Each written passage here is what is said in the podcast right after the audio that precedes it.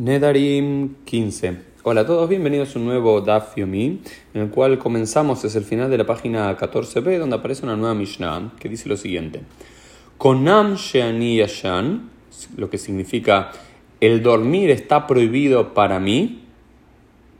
Shani Medaber, está prohibido para mí hablar o está prohibido para mí eh, caminar. O a quien que le dice a su mujer, eh, tú, yo estoy prohibido de tener relaciones sexuales contigo, haréis de velo y agel de paro. Estos entran dentro de la categoría que uno no puede profanar sus palabras, como dice el libro de Bamidbar de Números, una de las fuentes centrales de los juramentos en la tradición bíblica y luego rabínica, lo que quiere decir que son todos juramentos, entre comillas, válidos y que si uno los transgrede, está profanando su propia palabra.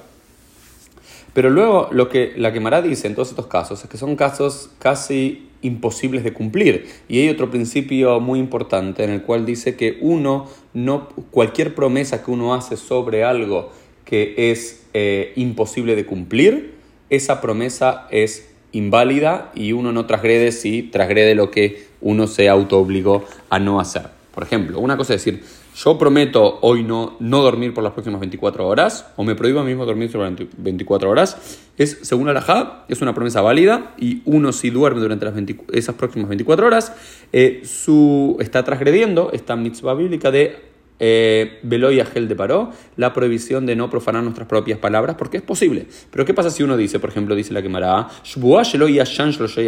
dice Rabbi Yohanan, si yo prometo, no hago un juramento que me prohíbo a mí mismo no dormir por los próximos tres días, es prácticamente imposible naturalmente que una persona no duerma por 72 horas, por lo cual la persona que dice este tipo de promesas se le dan malcot, se le dan eh, castigos físicos, latigazo físico como era en el mundo antiguo, por supuesto no se practica más, Veían le alter e inmediatamente puede dormir, se le pegan los latigazos para que la persona aprenda a no hacer promesas que no tienen ningún sustento, eh, sustancia real, pero aún así después inmediatamente puede dormir porque esa promesa no tiene ningún efecto real, porque no se puede prometer sobre algo imposible de cumplir. Esto fue un poquito nuestro Dafyumi del día. Nos vemos Dios mediante en el día de mañana.